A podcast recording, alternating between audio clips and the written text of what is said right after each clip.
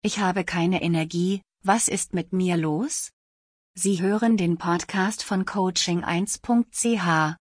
Haben Sie sich jemals über scheinbar unerklärliche Veränderungen in Ihrem Energieniveau oder Ihrer Stimmung zu verschiedenen Stunden des Tages gewundert?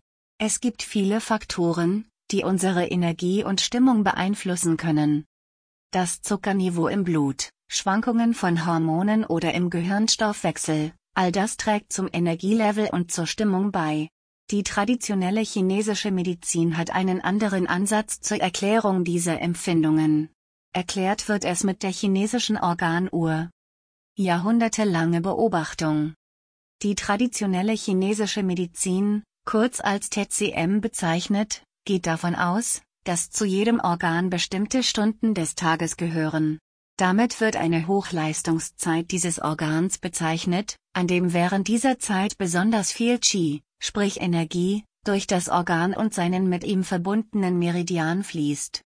Es ist wichtig zu beachten, dass die Betrachtung der Organe zwischen traditioneller chinesischer und westlicher Medizin unterschiedlich ist. Die Beschreibung der Organe in der DCM beruht auf der Grundlage jahrhundertelanger Beobachtungen und praktischer Erfahrungen, statt auf der Basis von westlicher beweisorientierter Naturwissenschaft. Daher unterscheiden sich Funktionen teilweise, die TCM-Forscher jeden Organ zugeschrieben haben, von denen, die in der westlichen Medizin von einem Organ erwartet werden. So verknüpfen TCM-Forscher bestimmte Emotionen mit den Organen. Diese spezifischen Emotionen können eine bestimmte Organfunktion behindern oder unterstützen. Die chinesische Körpertakttheorie lehrt, dass jeder organgebundene Meridian eine Spitzenzeit an Energie, Qi, von zwei Stunden in jedem 24-Stunden-Zyklus hat. In diesen zwei Stunden werden dieser Meridian und das entsprechende Organ mit besonders viel Energie versorgt. Welche Organe und Emotionen verbindet die TCM und zu welcher Stunde des Tages? 5 bis 7 Uhr, Dickdarm. Von 5 bis 7 Uhr morgens ist die Hochleistungszeit des Dickdarms, wenn sich Blut und Qi konzentriert im Dickdarm bewegen. Der Dickdarm ist verantwortlich für unseren Stuhlgang. So ist es vielleicht nicht verwunderlich, dass der erste Weg vieler Menschen am Morgen zur Toilette führt, eine optimale Zeit aus Sicht der TCM. Entsprechend der TCM ist es vorteilhaft, Ihren Darm auf einen morgendlichen Stuhlgang zu trainieren. Es ist die Zeit für den Darm, die eine effiziente Möglichkeit zur Beseitigung von Abfällen bildet. Emotionen, die dem Dickdarm zugeordnet werden, sind in Gefühlen feststecken oder ein allgemeines Gefühl von Kummer, das sich körperlich als Verstopfung zeigen kann. Wenn man in dieser Zeit gelassen und friedlich ist, kann aktuell mit sich im Reinen sein und nichts haben, das losgelassen werden muss.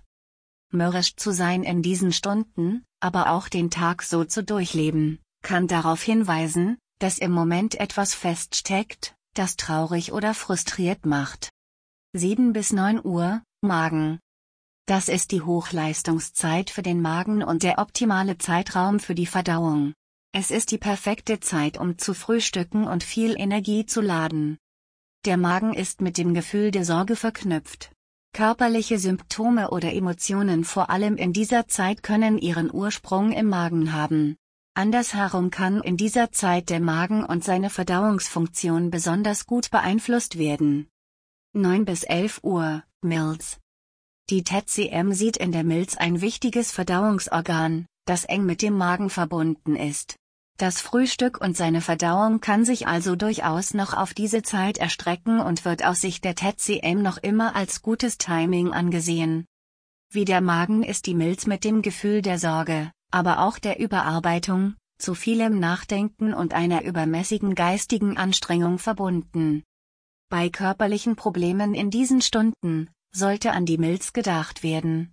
Allerdings sollte bei Verdauungsproblemen, die generell im Laufe des Tages auftreten an geistige Ermüdung oder Grübeln gedacht werden, die laut der TCM der Milz zugeordnet werden. Weiter geht's im Teil 2 auf coaching1.ch, Sie erfahren dort unter anderem, wann ist die Zeit für das Herz und die Leber?